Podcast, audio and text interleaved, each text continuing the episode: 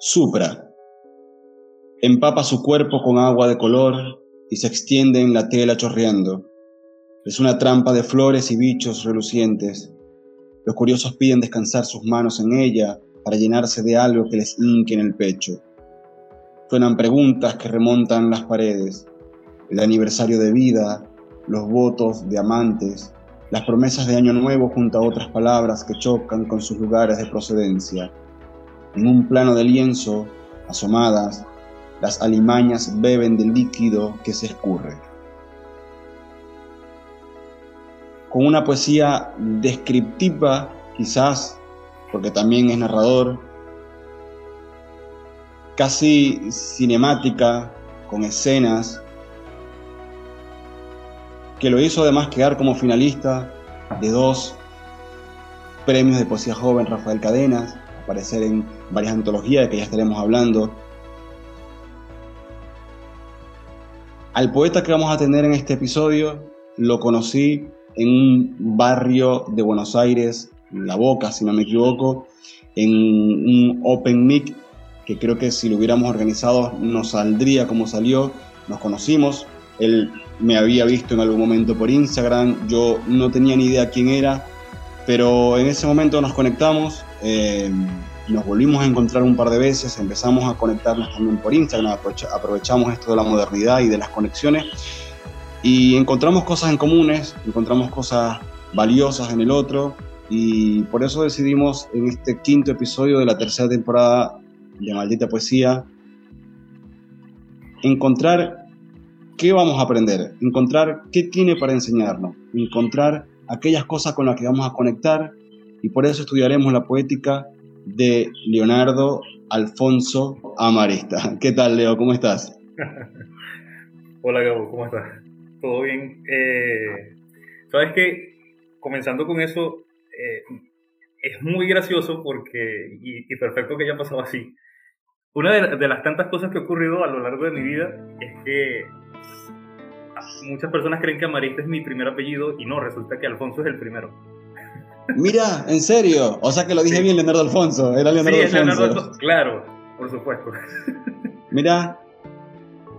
Que, iba a decir que loco, no, no es loco, pero es, curioso, de verdad es curioso. O sea, cree que es mi segundo nombre y no, resulta que es mi primer apellido.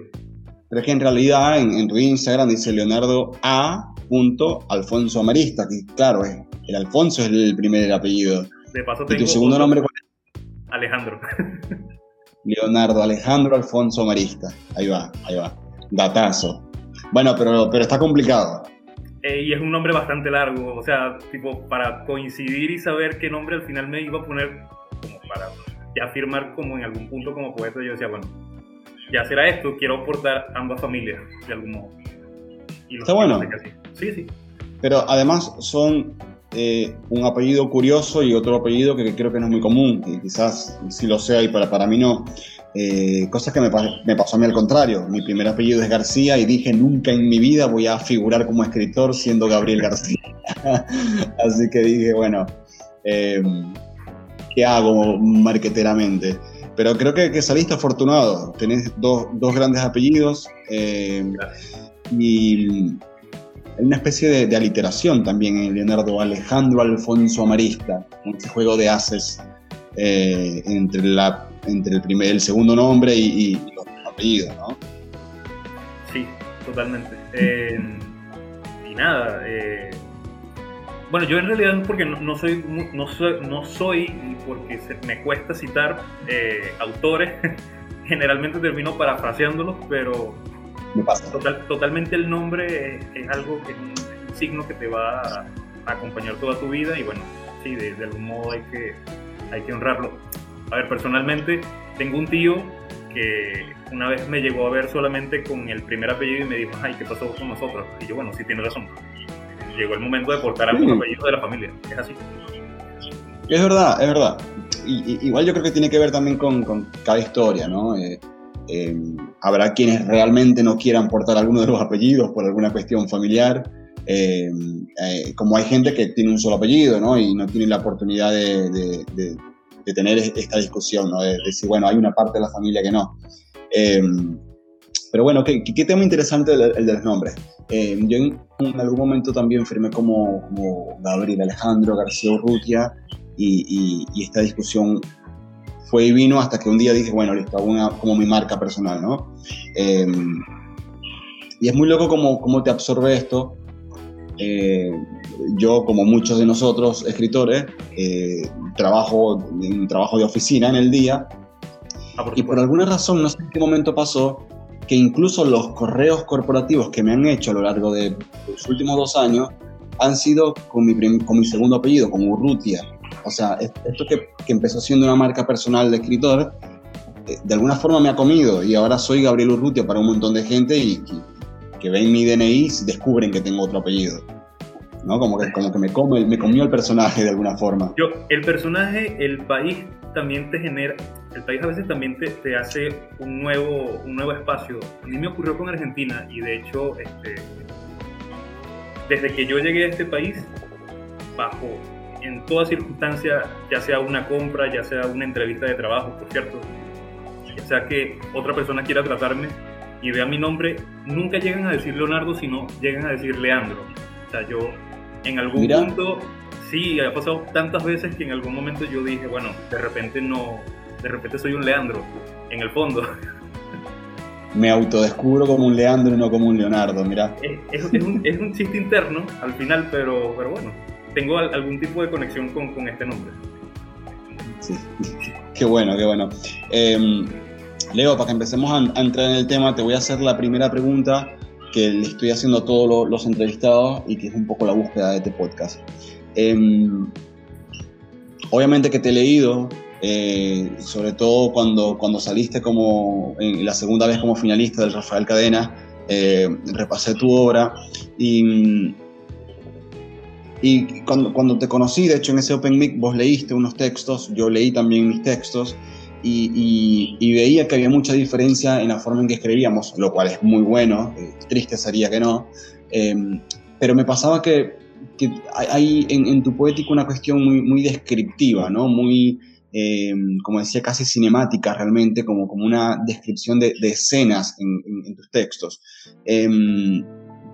Y quizás yendo a, a, desmenuzar un poco lo que yo considero que es la poesía, eh, me parece que en algunos de tus poemas estás casi al borde de ser narrativa, pero no termina de serlo. Eh, lo manejas bien. Pero todo esto tiene que ver con la pregunta de, para Leonardo, ¿qué es la poesía? ¿Qué, es para vos la poesía realmente? Si, pudieras decirlo en, un resumen. Que todos se ríen. Yo sé que es una pregunta complicada, y, la gente piensa que porque escribimos poesía la tenemos clara, pero no, no es así. Pero me gustaría saber tu, tu concepto de poesía que yo, este, con la poesía me ocurre algo, que es que yo, y bueno, voy a tratar en, lo posible de, hilar la respuesta lo, mejor que pueda. Eh, soy, una persona que, que siempre tiende a, percibir cosas. A ver, todos tenemos la, la capacidad de percibir, todos tenemos cinco sentidos.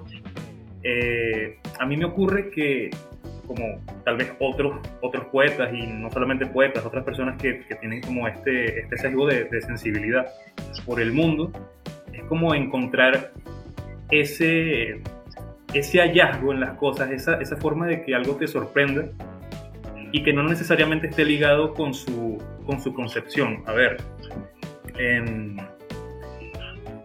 que puedas percibir la música, que la música te genere algo en ti y, a la vez si la música no tiene letra, que solamente sea sinfonía, que solamente sea música, este, puedas traducirla y puedas sentirla del modo que te recuerde algo.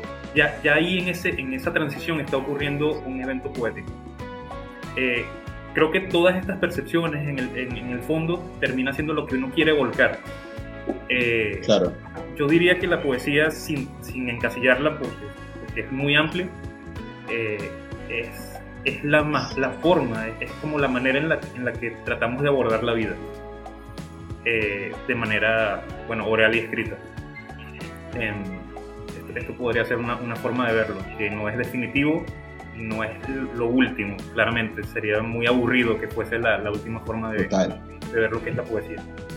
Pero, pero es, es bonito. Además que ahora que comentas el tema de, la narrativa, yo en realidad no comencé escribiendo poesía. Mm. Mi, mi, primera escuela, de algún modo, a nivel de escritura fue la narrativa. Es decir, creo que uno de mis, de mis tantos focos, de mis, tantas, eh, de mis tantos puntos a llegar, son las historias. A mí me, me gustan las historias, me gusta saber las historias en general eh, y todo lo que conlleva. Entonces, nada, yo comencé escribiendo cuentos.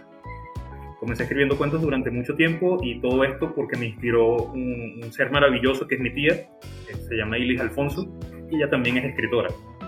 Entonces digamos que fue como el, primer impulso, la primera persona que me regaló libros. Eh, en mi familia siempre estuvo presente el tema de leer cuentos.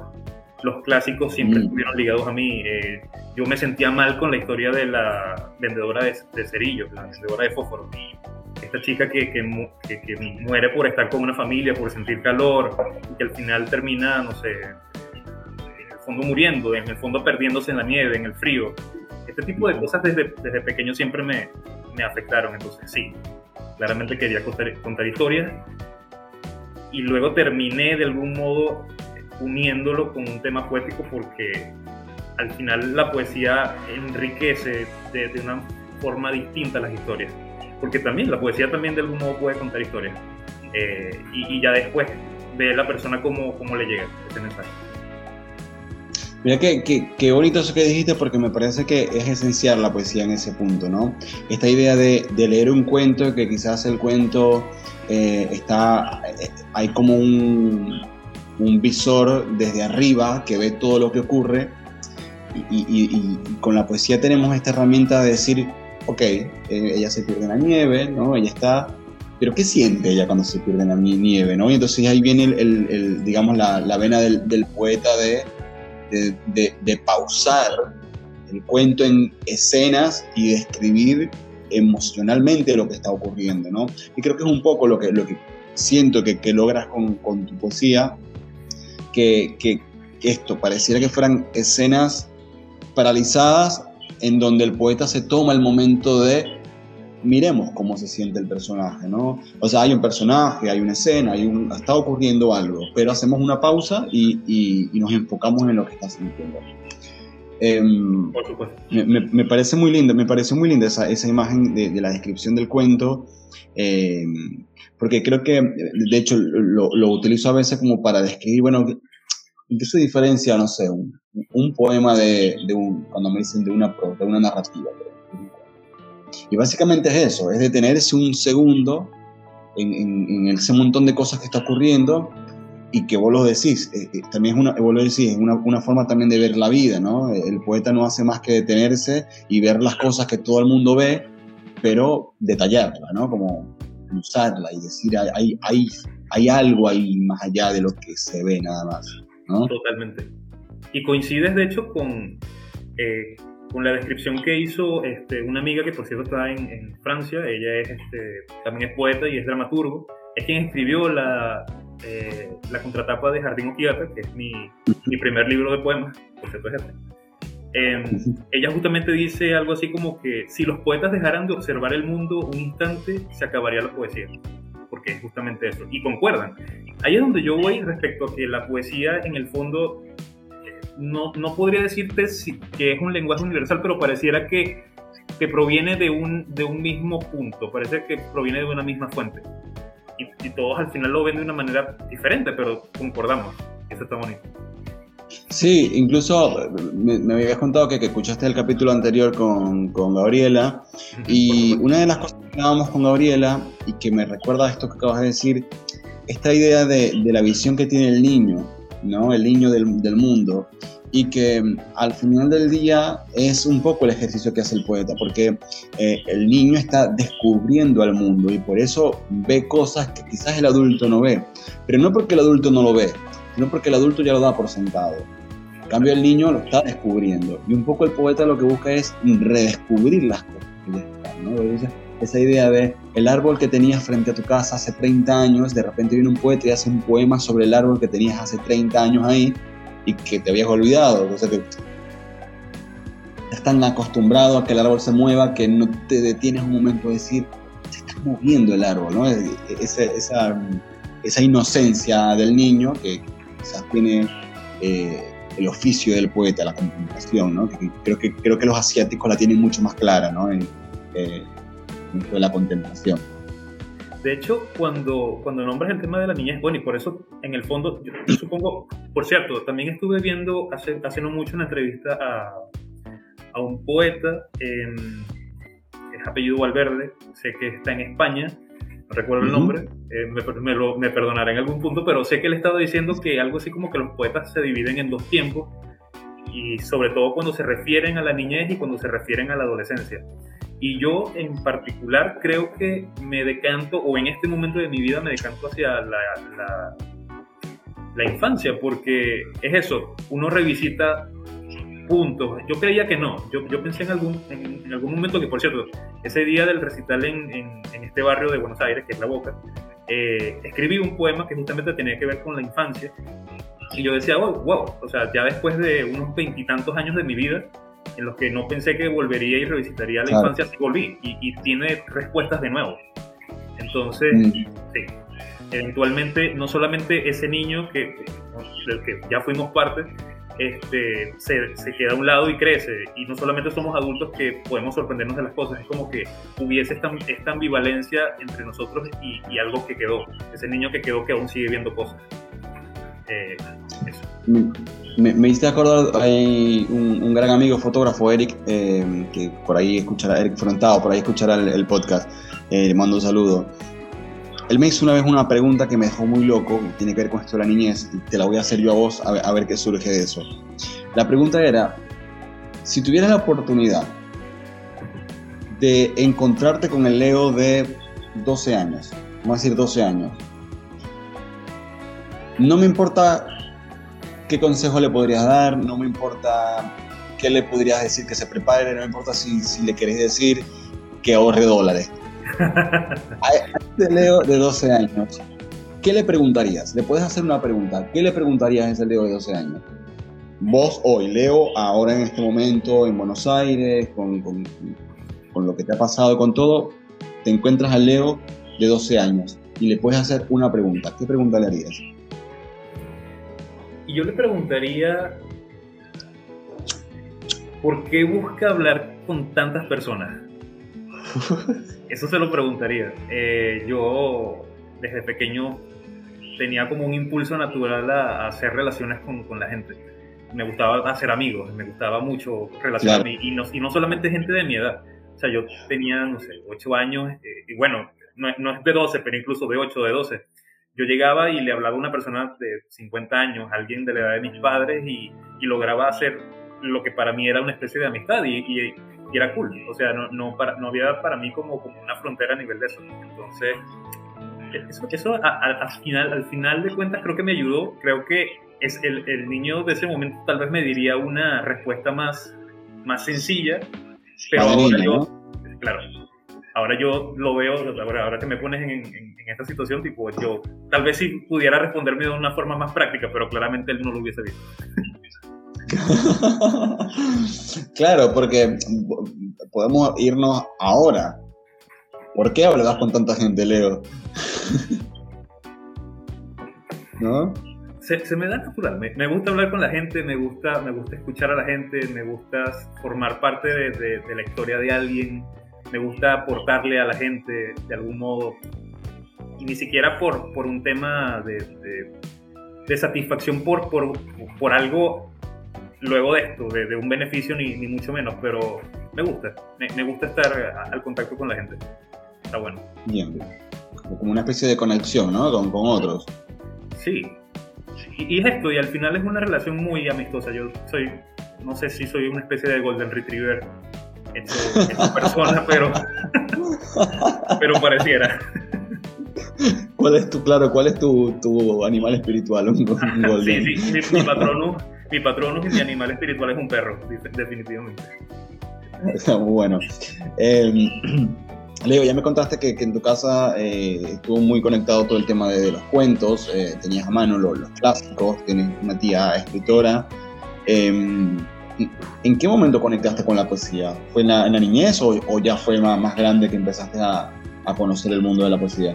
Yo conocí la poesía antes, igual en el mismo instante en el que ya estaba eh, tratando de hacer cuentos. por Naudi Enrique Lucena fue uno de los primeros poetas que, leí, venezolano. No lo conozco de vista, no sé cómo se ve físicamente, no sé si está vivo, pero es un poeta que, que, que me agradó mucho justamente porque también tiene un tono eh, de historia, tiene un tema narrativo, incluso hasta kafkiano.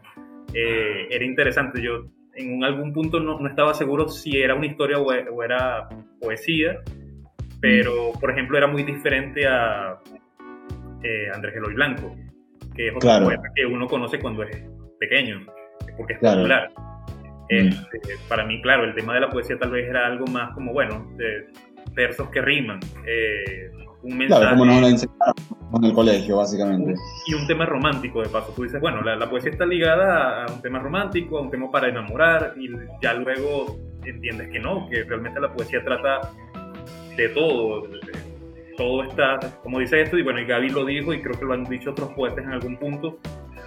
Repito y cito, esto no lo inventé yo, pero sí, en la poesía prácticamente todo está dicho, solamente que cambian los, los, interlocutores, cambian los referentes. Eh, cambia la, piedra eh, por la que, no sé, en la que, en la que le, imprimes algún tipo de energía, eso es, la misma piedra a través del tiempo. Claro me, encanta que, me encanta que digas eso porque esa frase de eh, te diste cuenta que la poesía no era romántica y que rimaba, ¿no? Porque parece mentira, pero aún hoy en pleno 2022 hay gente que dice, no me gusta la poesía porque es muy romántica, es muy, rosa. Y es como, no, la poesía no es eso. O sea, sí, también puede serlo, pero no es solamente eso. Sí, sí. Bueno, entonces, voy a decir que conociste la poesía a la vez que ya estabas empezando a escribir cuentos. O sea, eh, digamos que ya estabas con... Me fui por las ramas, ahí viste, ahí, trato de enlazarme de nuevo. Yo, sí, claro, conozco la poesía desde pequeño, pero no, no había hecho el clic. El clic comienza... O sea, lo, lo conocí en la poesía como una lectura más, como, libros que viste, como... Claro. Sí. Pero, eh, digamos, este clic de... Ah, esta es poesía, este, me explico. Igual, me agrada saber. Igual me agrada saber que yo no estuve enamorado de la poesía desde un principio. O sea, viste que hay mucha gente que dice como que, wow, leí esto y como que, que era esto, ¿sabes? No, yo, en verdad, yo estaba muy enfocado en lo que era el tema de la narrativa y yo dije, nada, yo voy a hacer un escritor de, de, libros, de, de novelas. Eso era lo que yo tenía planeado. Pero al final, lo, lo, lo, real no es lo ideal y lo ideal no es lo real. Claro. Viceversa.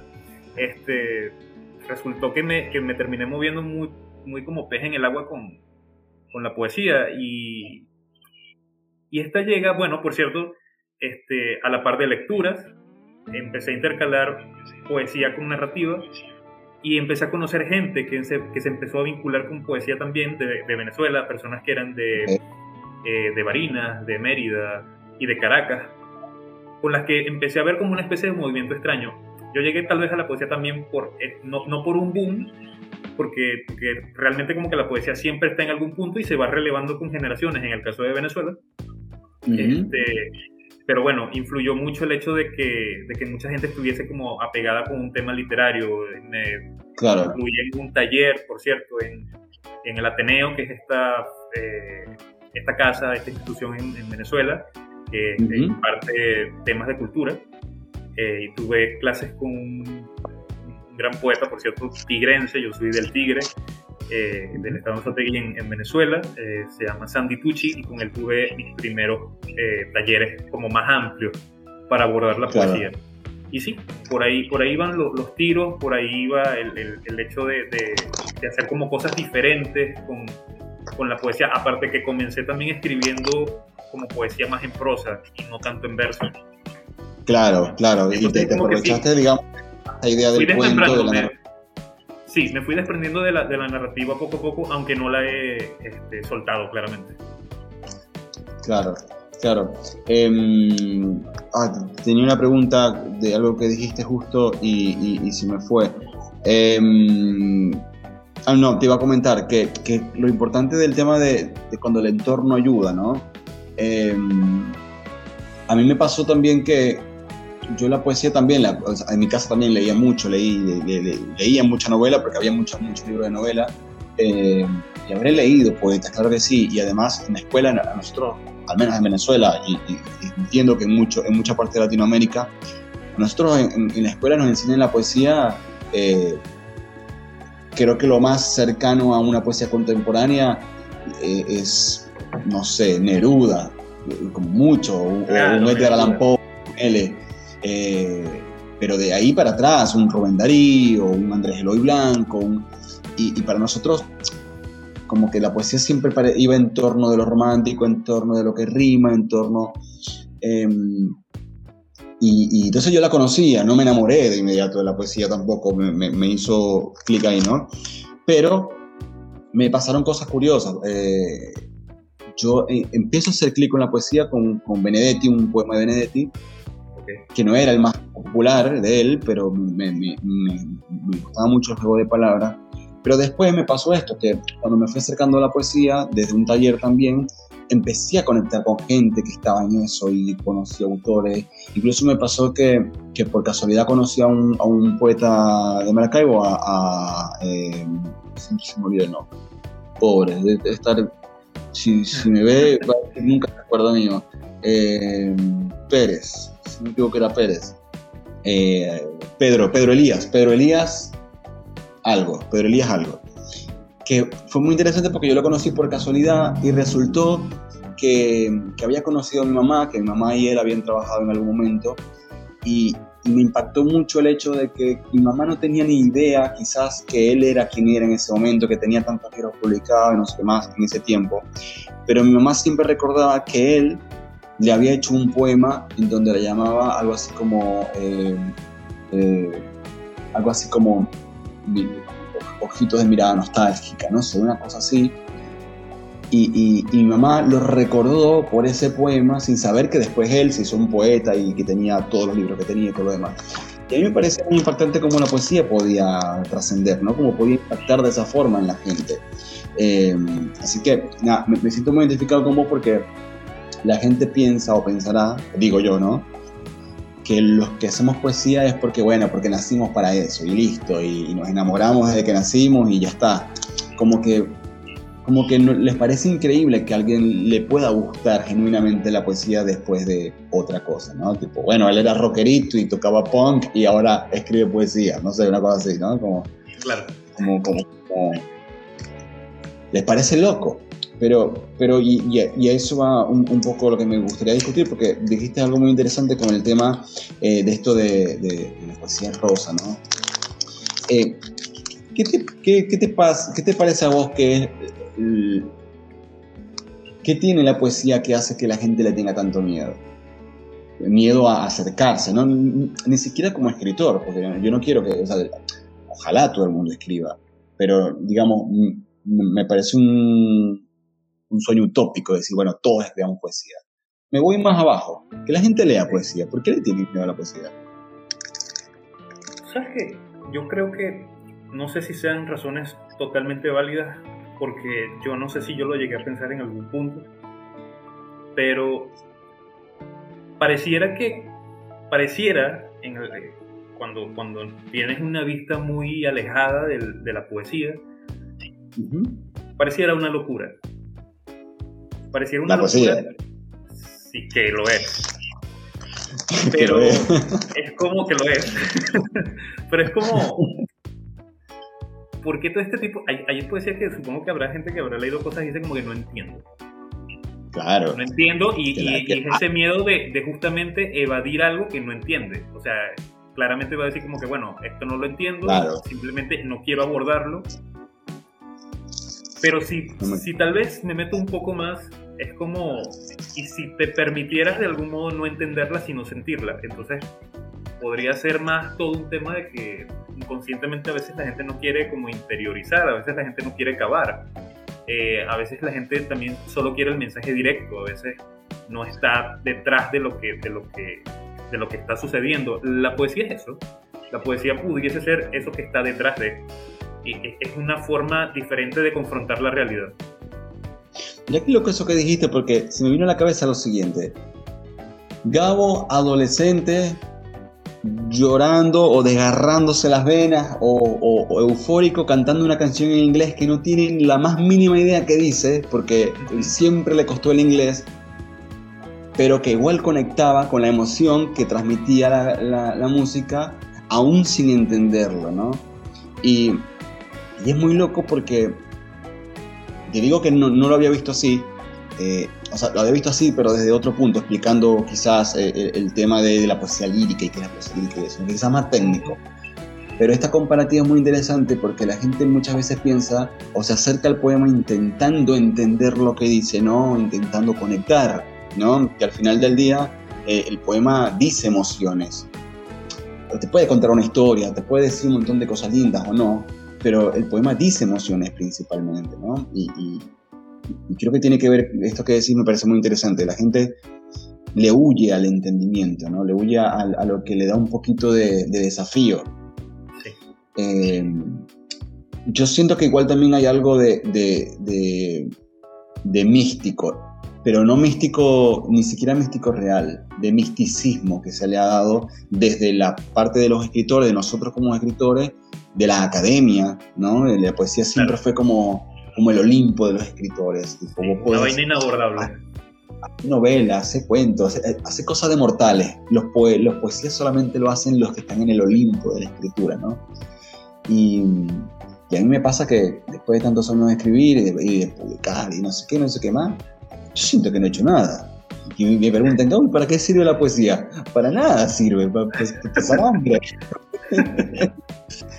o para ah, un porque... No es tan así. No, no, pero, pero sí, pareciera que la poesía sí estuviese como, no digo que pelea, porque es que pertenece al mundo y se deriva de él y nos tiene a las personas para, para sacarla, como para mostrarla. Mm. Pero pareciera que nosotros justamente como que sacamos algo de una dimensión.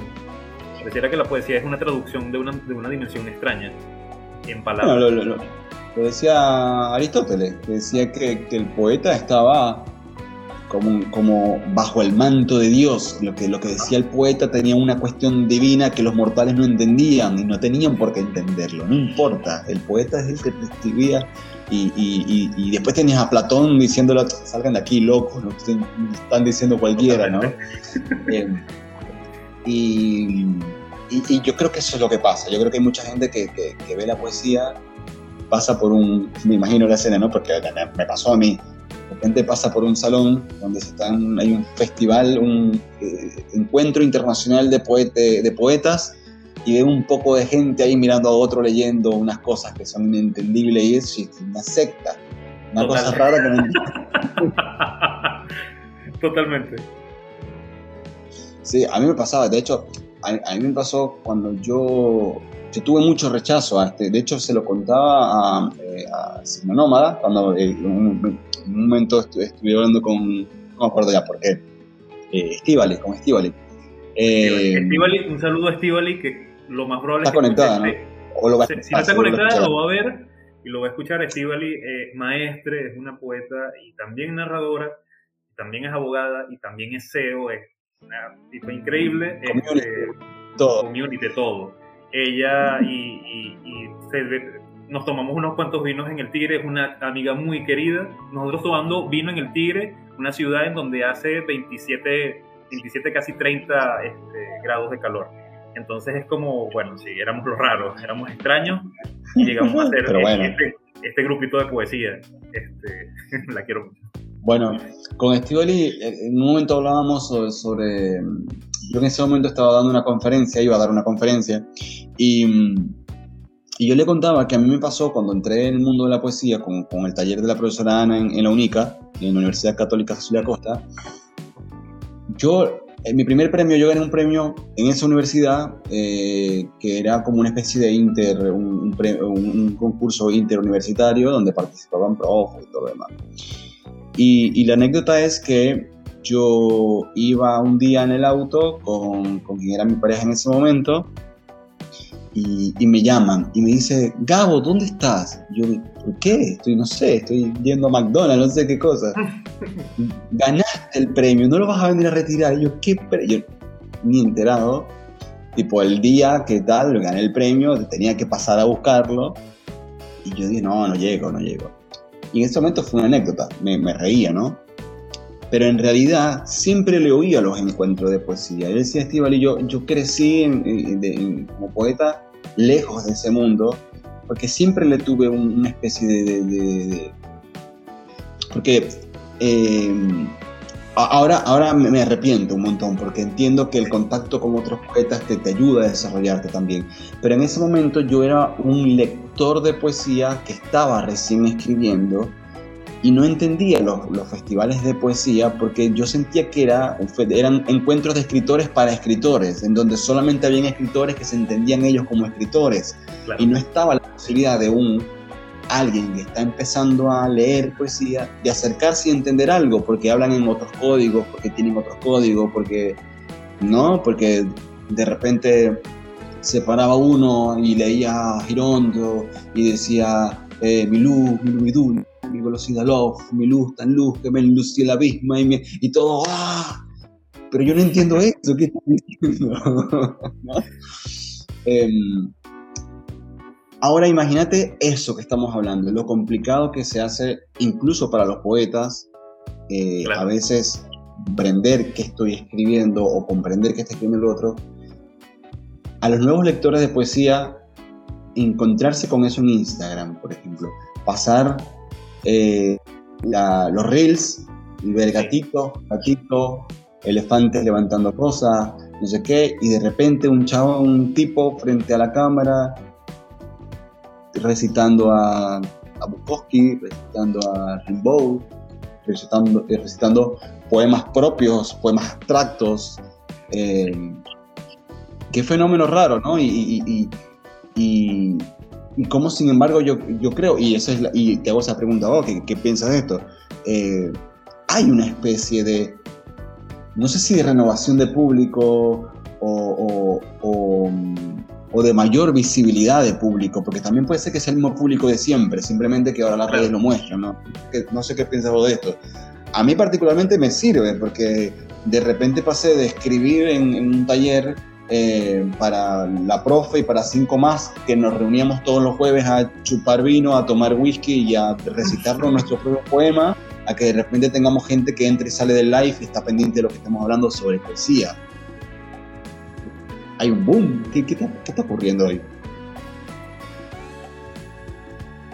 A ver, eh, pasa que ahorita, bueno, se tiene la, uno llega a la información actualmente y, a, cualquier, eh, no sé, a cualquier una, puesta en escena en, algún momento por, por, redes sociales llama la atención, sobre todo cuando hay tanta diversidad de contenido. Este, igual, en medio de todo, o sea, siempre va, va, va a existir la gente que esté un poco en contra.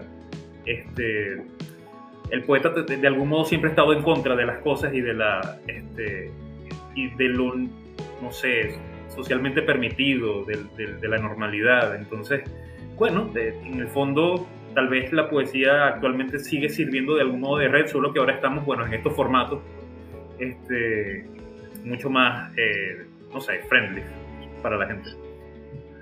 Claro, y, vos, pensás que, el hecho de esto, estos formatos, eh, yo tengo mi opinión sobre esto, obviamente, pero em, está modificando la forma de escribir.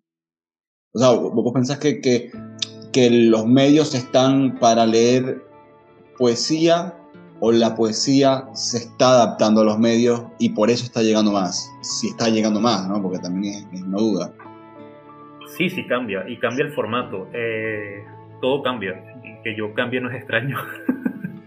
Esta canción de Mercedes Sosa, me parece. Este es lo único que yo recuerdo, canciones. Este. me em, pasa. Yo soy de recordar canciones, letras, una locura, me pones, tararías algo y me acuerdo. Pero después acordarme de autores, de poetas, mis propios poemas, posible. Frases particulares está difícil.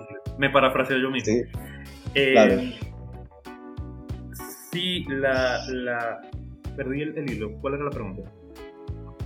Eh, el tema de la escritura. La escritura... Eh, yo creo que la, claro, yo creo que la escritura responde tiempo, ¿no? Pero Sí, sí. Eh, de hecho, yo, yo he conseguido páginas en, las que ahora incluso la poesía la están, se está ligando mucho, ah bueno, porque se está ligando mucho un tema visual, se están haciendo muchas producciones eh, audiovisuales, se están haciendo con imágenes, este, el mismo poeta está evolucionando en su forma de, de, mostrar el mensaje, se está, ya no solamente se está eh, enfocando en un tema de verso, de, de prosa, ahora también está este, llegando al tema visual, está llegando al collage, es decir, se está mezclando con muchas cosas, con la música, porque la música también atrae a la gente para que vaya a un sitio, por ejemplo, tú, que por ejemplo, eh, eventualmente te llegué a escuchar que unías este, música o acompañabas este, poemas con música, entonces como que sí, la poesía sí está cambiando porque necesita también enriquecerse, en el fondo la, la poesía no es rígida, o sea, pensar que la poesía es rígida creo que es, es un error y, y, es como todo, como el lenguaje que es moldeable. Eh, todo, todo, en la vida de algún modo es moldeable y la poesía porque no lo iba a hacer. Porque, porque si todo cambiaba, la poesía no, no iba a cambiar. Eh, no estoy en contra, en lo absoluto. Este, si al final lo que queríamos transmitir era una especie de mensaje. Eh, entonces yo, yo sí estoy de acuerdo con una nueva forma en la que la poesía sea involucrado con otras cosas. Claro, yo creo que incluso el tema de Instagram y de, de, estos formatos, viste, que con, con, el tema de comunicación de que para este año se esperaba que la atención del consumidor en redes sociales esté por debajo de los 10 segundos. Al pasar los 10 segundos, ya el, espectador pierde el interés, ¿no? Está viendo. Siento que, que hay una especie de, de, resurgir, no sé si resurgir, porque siempre estuvo, pero como una especie de época de oro para el poema breve, para, para, para, para la poética breve, ¿no? Esa idea de condensar en poquitos versos, en 30 segundos de video, en 15 segundos de video, algo. Y que es un reto para el poeta al final. Eh, o sea, tras, tras esas pocas líneas, eso, eso pequeño que escribe el poeta, en verdad, bueno, y esto para la gente que de repente más lee que escribe, en verdad es muy complicado condensar. Eh, eh, a veces, eh, bueno, es, complicado bajo eh, distintas circunstancias porque es esto, tipo, no solamente quieres transmitir lo que quieres transmitir, quieres que tenga sentido, quieres que, que llegue. esto también lo mencionaron respecto a, a, quién uno se dirige, no solamente a, a, ti, porque claro, tú también, la, tu escritura responde a ti mismo, pero también responde a alguien que te va a leer, porque tú de algún modo buscas la identificación, la gente después se identifica con lo que tú escribes y, eso está bueno, porque ahí es donde, no, digo que sea totalmente así, pero con que el mensaje ya, ya conecte con dos polos, con dos, con dos fuentes, tipos de personas diferentes, ya hay un logro, ya es como que el mensaje sí llegó. Claro, y responde a los tiempos también, ¿no? Y la poesía siempre ha sido voz de su tiempo. Eh, yo creo que nosotros somos parte del movimiento migratorio tan fuerte que, creo que en algunos años se va a estudiar la generación de los migrantes venezolanos, por ejemplo, con poética, ¿no? Eh, parece, obviamente que es una situación triste, obviamente que todo, pero me parece que a nivel, a nivel artístico eh, ha sido un boom, no solamente en la poesía, en todo, ¿no? En la música, eh, porque hoy tenemos músicos que están en México, que están en Argentina, que están en Estados Unidos y que están rompiendo, eh, y lo mismo está pasando con, con la poesía, con, con, las artes plásticas. Eh, así que creo que con, cuando pasa el tiempo la poesía sigue reafirmando sus bases, ¿no? Esto de la poesía habla de, de, lo que se siente, la poesía responde a sus tiempos, la poesía es un, es un registro de los tiempos también, ¿no? Pensar en, por ejemplo, a mí, esto me vuela la cabeza, ¿no? Eh, pensar, ahora no recuerdo el nombre, pero lo que decíamos, el tema de, los autores que se nos olvida. Hay un poema que sí lo recuerdo porque es casi un haiku, que dice algo así como, sobre la rama muerta, un pétalo de rosa. Algo así era, un pétalo. Ese poema, que me encantaría acordarme del autor, ahora lo busco porque es muy interesante la historia, este poema el autor tardó en escribirlo dos años. Entre que tenía la idea, la pulía, borraba, tal, tal, tal, y cuando por fin la publicó pasaron dos años. Eso es imposible ahorita. Publicar un poema cada dos años es desaparecer de la faz de la tierra. Sí, ¿no? Y, creo que eso eh, es un reto para el escritor también. Para el escritor que quiere figurar como escritor o que quiere mostrar su arte o que realmente quiere no pasar desapercibido con lo que está haciendo. Eh, no es solamente la vorágine del consumidor, sino que el consumidor necesita que consumir. Y los que creamos eso es un reto. Claro. Es, es, es, son. Totalmente. Eh, bueno, eh, hablando respecto a que la poesía responde a su, a su época, bueno, dice que yo ya no soy un niño, pero por lo, ah, por lo menos a nivel físico, a nivel de mente tal vez sí. Pero yo soy un niño que responde a los 90 y, vengo con toda esta este, cultura que se generó del anime, del... Claro. Bueno, los, cómics ya existían, pero el manga y de las caricaturas y de la música de esa época. Mi, mi poesía está muy apoyada en esos temas, pero no para resaltar necesariamente esos temas, sino porque son las bases de las que me valgo para impulsar un mensaje. Incluso creo que hasta tengo un poema que habla respecto, bueno, porque esto es muy venezolano, este, esta marca de jamón Plum Rose. Yo tengo un poema que habla un poquito de eso, de, esa referencia. Y es eso, marca un claro. Este, es, uno de, son de este tipo de poemas eh, lúdicos que, que, he generado. Eh, pero bueno, sí, este, va, va, concatenado a eso. Se escribe de, de la época que es. No, pero fíjate eso, ¿no? no solamente de la época de la que es uno, sino que uno avanzando, porque vos tenés referencia de los 90, pero ya lo pasamos los 90, ¿no? Y, sin embargo, vamos, venimos, ¿no? es como temporal, y es atemporal, o sea, definitivamente es como que, bueno, pertenece a una época porque es en el momento en el que sale, pero tampoco sabemos para si en algún punto esto va a tener trascendencia, no sé, en 100 años. Tal vez sí, tal vez no. Todo depende. Pero fíjate, fíjate que eh, Hoy que estamos hablando de inteligencia artificial, que estamos hablando de máquinas que le ganan al campeón del mundo en el Go en el ajedrez, en el qué cosa, leemos poemas de, de, de, de 1924 en donde alababan la máquina. ¿por qué alababan la máquina? Y claro, era nuevo para ellos. La imprenta era una locura, la imprenta que podías cambiar la fuente, un, auto a motor, una cosa, era, una locura. y entonces en 20 años, en 30 años, en una década, en varias décadas más, de repente van a leer a nosotros hablando sobre una máquina que le gana en el ajedrez a alguien y va a ser un chiste para, para entonces, ¿no? Entonces, Por supuesto, siempre hay un Va a ser más, más una normalidad quizás. Em, te hago una pregunta em, sobre un tema que, que, me, que hace, hace tiempo empecé a leer un libro muy interesante sobre este tema y que me, me, me parece muy interesante porque yo siento que es, que, es así de alguna forma eh, y tiene que ver con, Borges dice que todo escritor piensa que su época es la peor en cuanto a la escritura. Eh, y hay un planteamiento que habla de que la poesía siempre está en crisis. la poesía no deja nunca de estar en crisis y el poeta tiene como una necesidad de, obviamente es un ensayo, ¿no? Esto es, el poeta siente la responsabilidad de sacar a la poesía de la crisis, ¿no?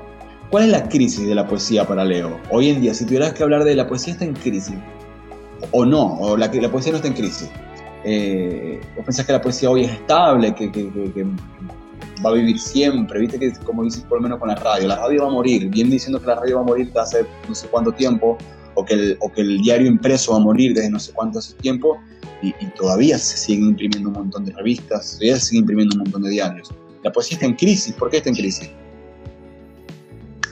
Yo no sabría exactamente si la... Tal vez otros, tal vez otros temas estén en crisis, que estén... Eh, que sean relativos a la poesía, pero no, o sea, en el fondo la, la poesía no, no, creo que esté en crisis, no creo que la poesía desaparezca, este, comenzando por el hecho de que, bueno, si, si, si me sustento en, el, que justamente la poesía es eso que trato de traducir, eso que trato de sacar de, un espacio y, volcarlo en palabras o, volcarlo en, en, una imagen.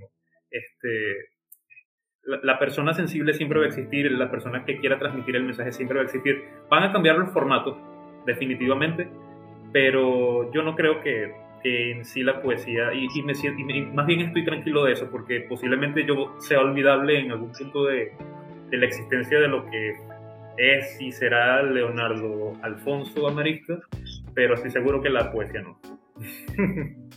y menos mal. Genial, menos mal. Leo, eh, vamos a hablar un poquito tuyo. dos veces finalista de Rafael Cadenas, eh, que creo que no es poca cosa.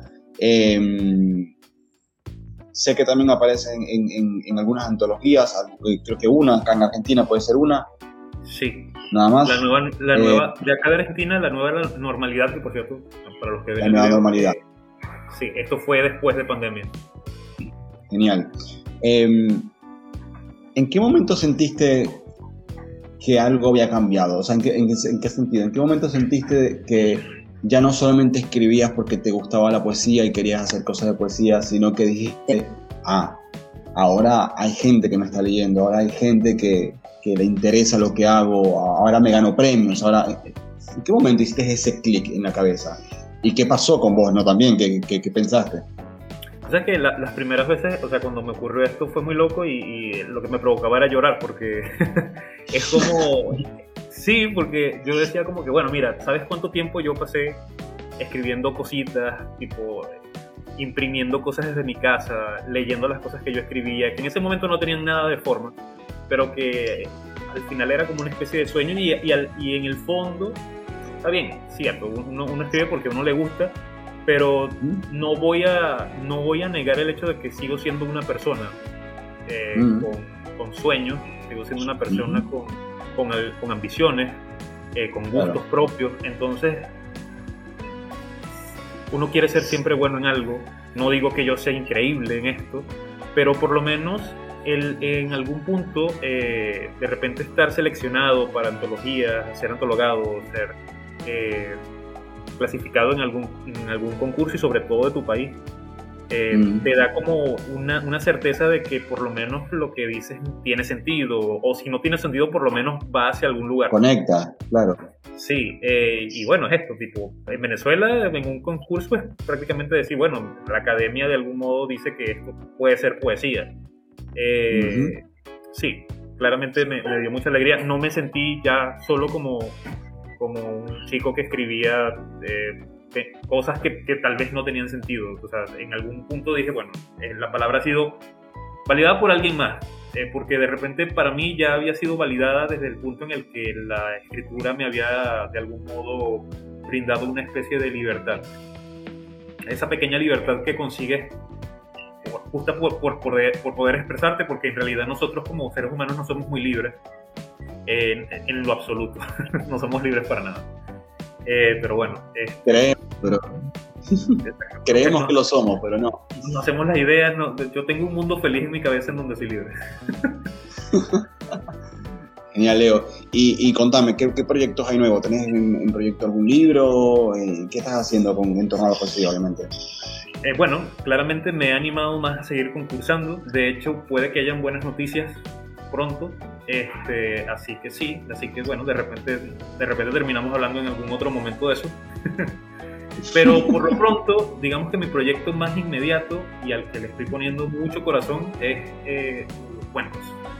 Ahora no solamente, o sea, le di bastante chance al, Leonardo Poeta y ahora este, te quiero dar también importancia al Leonardo que, comenzó con la idea de, ser escritor, el, el, que impulsó el Leonardo de, de los cuentos. Entonces, Actualmente me encuentro haciendo un taller con Leandro Ábalos, Leandro Ábalos Placha, es un escritor de acá de Argentina, o sea que ya me estoy mezclando y haciendo como migas con, con, la, con la, escritura en, en, Argentina. Y a la par eh, estoy con, sí, con un libro de cuentos que posiblemente no se edite en Argentina, porque bueno, estoy viendo como las posibilidades, donde viste que este tema de la migración también haya hecho que, que, bueno, que ya uno no, mi primer libro no está en Venezuela, está afuera. Entonces posiblemente claro, sí, este fuera de Argentina. Entonces, bueno, es lo mm. que estoy tratando de hacer. Eh, quiero, quiero, no sé, quiero dar un mensaje.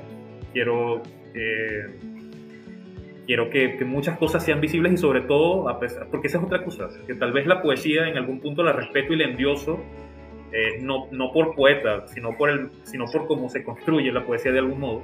La narrativa, de algún modo, me parece un poco más eh, más violenta. Eh, la, narrativa alcanza unos lugares justamente pensando en que va a llegar un mensaje un poco más directo. Aquí, ahí me quiero eh, enfocar con la, con la narrativa. Genial, genial. Bueno, y, un poco más de, de humano. en tu proceso de, escritura, ¿tenés algún, algún rito, algún, algún proceso, alguna cuestión de, de me siento, apago las luces, pongo Led Zeppelin de fondo, no sé? ¿Qué, qué haces para escribir? Sabes que a mí, bueno, primero, este, tengo que esforzarme porque en medio del trabajo, porque claramente no vivo de, la escritura todavía. Pero, exacto, not yet. Eh, soy una persona que sí, que cumple horario de oficina, o sea, eso es lo que quiero, que la gente igual vea que uno, uno igual tiene que cubrir facturas, uno igual tiene que, no sé, cualquier cantidad de cosas. Estas ojeras no son solo de escribir. Exacto, este, uno tiene que comprarse ropa, uno tiene familia, a la cual también hace muchas, en, el caso de, Venezuela a veces uno también responde a una familia. Em, así que bueno, son, son muchas cosas, pero en medio de todo uno tiene que siempre como que cultivar su jardín, eh, uno siempre tiene que, darle algún tiempo a la escritura y conociendo experiencias, por cierto, que yo estuve en un taller, en un diplomado increíble que ofreció la, la Poeteca, que es una organización en Venezuela, pude conocer a unos cuantos poetas ya con trayectoria y ellos siempre insisten en que uno tiene que ver la escritura como su trabajo, como, como, un oficio serio y nada, entonces sí, hay que, hay que tratar, de, tratar de escribir este, en lo posible yo, yo me, esfuerzo. Y luego no tengo ningún ritual particular, pero sí me gusta estar, eh, estar como en en mis cinco sentidos. O sea, en general yo no soy una persona que no, no soy más productivo si fumo algo, no soy más productivo si bebo algo. Eh, en, realidad, en realidad mis mejores momentos es cuando estoy descansado, o sea, cuando, cuando trato en lo posible, porque esto tampoco es, es lo más normal, de, de, llevar un ritmo de, vida normal y de alimentarme bien. Y claro. eh, mucho la gente. Sí, no, y, casi que animo mucho a la gente a que, a que beba agua. Yo trato, no, no lo hago mucho, pero hay que hacerlo. claro. O sea que me parece muy interesante eso que dijiste y, ahí sale otro hilo de conversación, eh, que es el tema este de, estar con los cinco sentidos, ¿no? Em, mucha gente piensa, y no es la primera vez que lo escucho porque también me pasa, que no sé si será igual con todas las artes, pero por lo menos con la escritura a mí me pasa que yo siento que escribo mejor cuando estoy sobrio, cuando tengo la cabeza donde es, cuando... Porque eh, habré en algún momento intentado escribir fumado. Claro, por, supuesto, por supuesto. Y nunca me sentí tan satisfecho como cuando escribo sobrio completamente. Sobrio. Em, y creo que ese punto es muy importante para la gente que quizás no escribe, entender el proceso de la escritura, que el proceso de la escritura no es eh, eh, tirar pintura al aire y ver qué sale, ¿no? Hay un proceso casi matemático en la cabeza de, de, influencias, de herramientas, de estructuras, de cosas que uno ha aprendido, cosas que uno ha estudiado, de, influencias que uno tiene, y que a menos que estés en un estado muy consciente, eh, se te puede disolver, se te va, se, se, se vuelve nada, ¿no? Así que me parece, me parece, me parece interesante porque me pasa. Pero me parece muy bueno que lo hayas puesto como, como sobre la mesa esta idea de, de, la, de, la escritura casi como deporte, ¿no? Esto de estar bien alimentado, sí. Porque es un estado pleno de la mente que se necesita para O por lo menos para lograr quizás eh, una plenitud en lo que es. Porque sí, y no, que la escritura y que no solamente es estar como embebido, o sea, es como, o sea, embebido en el sentido de, de estar como tomado por algo, ¿sabes? Es como cuando, cuando la cosa está y tienes ya todas tus referencias en la cabeza y ya estás como de algún modo nutrido, porque sí, uno lee mucho, hay que leer mucho, hay que, a mí me gusta ver mucho eh, películas, me gusta ver anime, eh, también leo manga, o sea, uno siempre se alimenta de distintas cosas, ¿no? Y, claro, total. todas estas cosas revoloteando en la cabeza en algún punto salen y cuando salen sí, es como que a veces ya no es necesario que tú estés, no sé, bajo los efectos de nada, porque resulta que toda esa creación en verdad viene de tu cerebro. Entonces, claro. sí puede salir estando bien, por supuesto que sí. Bueno, genial. Vamos a ir cerrando con, con una pregunta para Leo em, cultura pop y anime. Recomiéndame un, anime, ya, uno brutal que yo no soy, no soy de ver anime, pero, pero mi hijo sí. Eh, nada, recomendame un anime que vas a decir te va a volar la cabeza. Ok, te recomiendo dos. ok, dos, vamos. Uno que se llama Durarara, así como lo escribe, así como se escucha, Durarara. tiene muchos personajes, este, tiene muchas historias. Eh, hay todo un tema urbano. Yo siento que el creador, que es Ryogo Narita, eh, que comenzó como escribiendo novelas ligeras, es un genio y en verdad que, bueno, tengo todas las adaptaciones posibles de esa historia. Eh, importante. Luego, Bungo Stray Dogs es un anime en el cual se tratan a autores. De hecho, este es un anime que los personajes tienen superpoderes y están basados en escritores tanto de Japón como de, Estados Unidos. O sea, es una vaina increíble, es locura. Entonces, claro, en algún momento ves a una especie de Lovecraft eh, versionado en anime haciendo cosas de referentes a su obra. Así que sí, te O sea, tiene superpoderes referentes a su obra. A su obra, sí. Es como que si tu escritura te diera de algún modo poderes. esa, me interesó, quiero decirte. Sí, esa, esa, hay que, esa tienes que verla y después la comentamos también. Bueno, y para cerrarle la última pregunta. ¿Para qué sirve la poesía? Ah, creo que la, es la pregunta más complicada. No, no sabría decirte si la poesía sirve para algo, pero por lo menos eh, si, para algo me, ha, ayudado en, lo más posible, ha sido a entender un poco lo que, lo que vivo y a expresarme. Por lo menos a nivel personal, eh, creo que expresarme. Y, eso no es tan, tan sencillo. Bueno, hoy creo que de repente se me ha dado a hablar, pero tal vez tiendo a ser un poco torpe hablando. Así que sí. Este, eso. Genial. Bueno, Leo, muchísimas gracias eh, por aceptarme la invitación. Eh, gracias a ti, Probablemente seguir encontrando. Eh, hay proyectos pendientes, teníamos proyectos pendientes y, se cayeron algunos. Sí. pero ya lo vamos a lograr. Por supuesto que sí, man. Un gusto bueno, gracias, Leo. todo este rato. Increíble. Perfecto.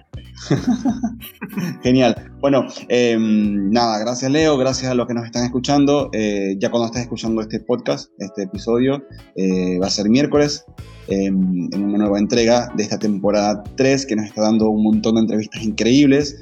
Em, con Leo estamos ya casi terminando la etapa, os digo, terminando la etapa de escritores. Eh, a partir de la semana que viene vamos a empezar en esta misma temporada eh, con algunos músicos, con algunos artistas plásticos que mm, tenemos en la lista, igual para seguir recorriendo la poética, pero desde otras perspectivas. Gracias por escuchar, te invito a compartir, a comentar, dejarnos sugerencias. Nos vemos en la próxima.